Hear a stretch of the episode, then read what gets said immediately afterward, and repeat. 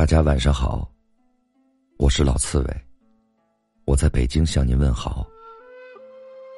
一向年光有限身，等闲离别易销魂。九言歌席莫辞频，满目山河空念远。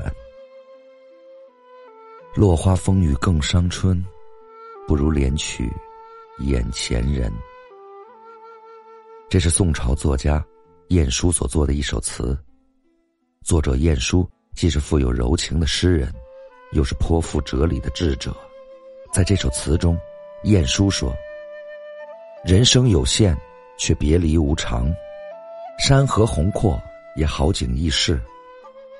与其被远远在天边和无常易逝的事情所烦恼，不如怜取眼前之人，珍惜现在的时光。”这让我想起了一个我常思不忘的故事，就是珠儿、长风、甘露与芝草的故事。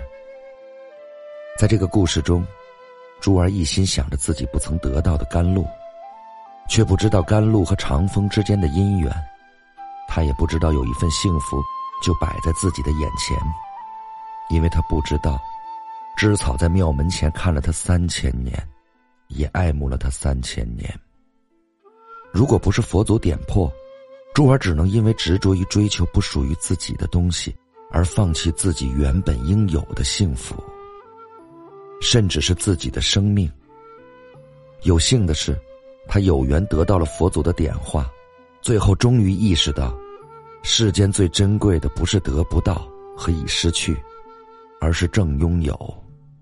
这又让我想起了《大话西游》中的那句话。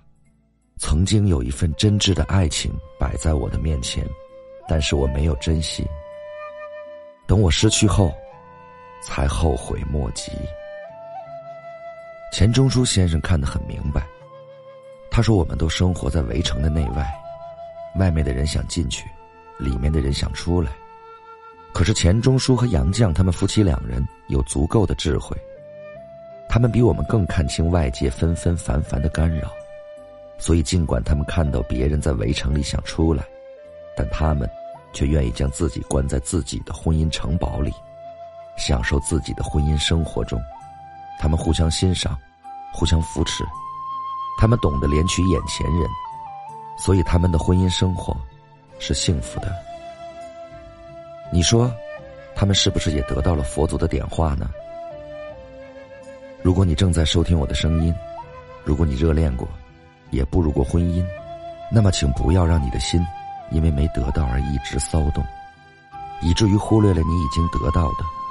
既然你已经得到了，请学会珍惜，请你怜取眼前人，请你和你的爱人一起共同的怜取眼前人，这样才能找到各自的，也找到彼此的幸福。今天，我们就先说这么多吧。亲爱的朋友们，再见！祝你做个好梦，晚安。